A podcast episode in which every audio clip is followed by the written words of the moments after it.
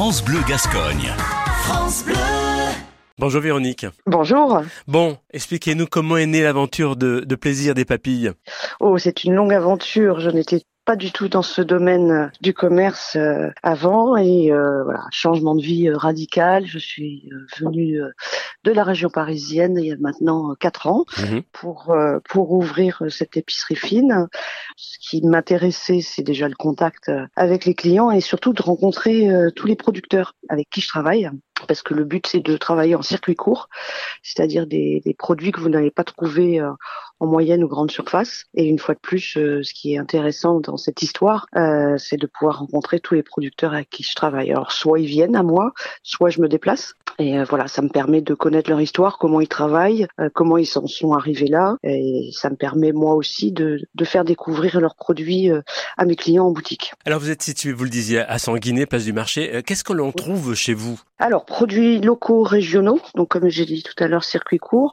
Donc vous allez avoir tout ce qui est donc euh, des petits pâtés, des, des rillettes, euh, des ce qu'on appelle des tartinables, hein, aussi bien produits de la mer que de produits de la terre.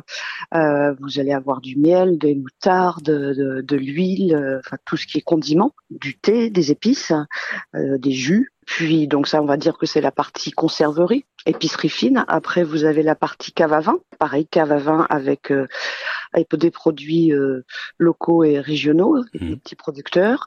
Et vous allez avoir la partie spiritueux. Et ensuite, vous allez avoir de l'autre côté de la boutique euh, une euh, présentation de fromage, donc une vitrine fromage et une vitrine charcuterie. Alors l'objectif, c'est de mettre en avant nos produits du terroir. Cela veut dire que vous recherchez sans cesse de nouveaux produits? Et de nouveaux producteurs? Tout à fait, soit dans les Landes, soit Nouvelle-Aquitaine. Euh, quelquefois des produits bretons parce que je suis d'origine bretonne, donc j'aime bien rapporter euh, des produits Mhm. euh, de mon terroir aussi.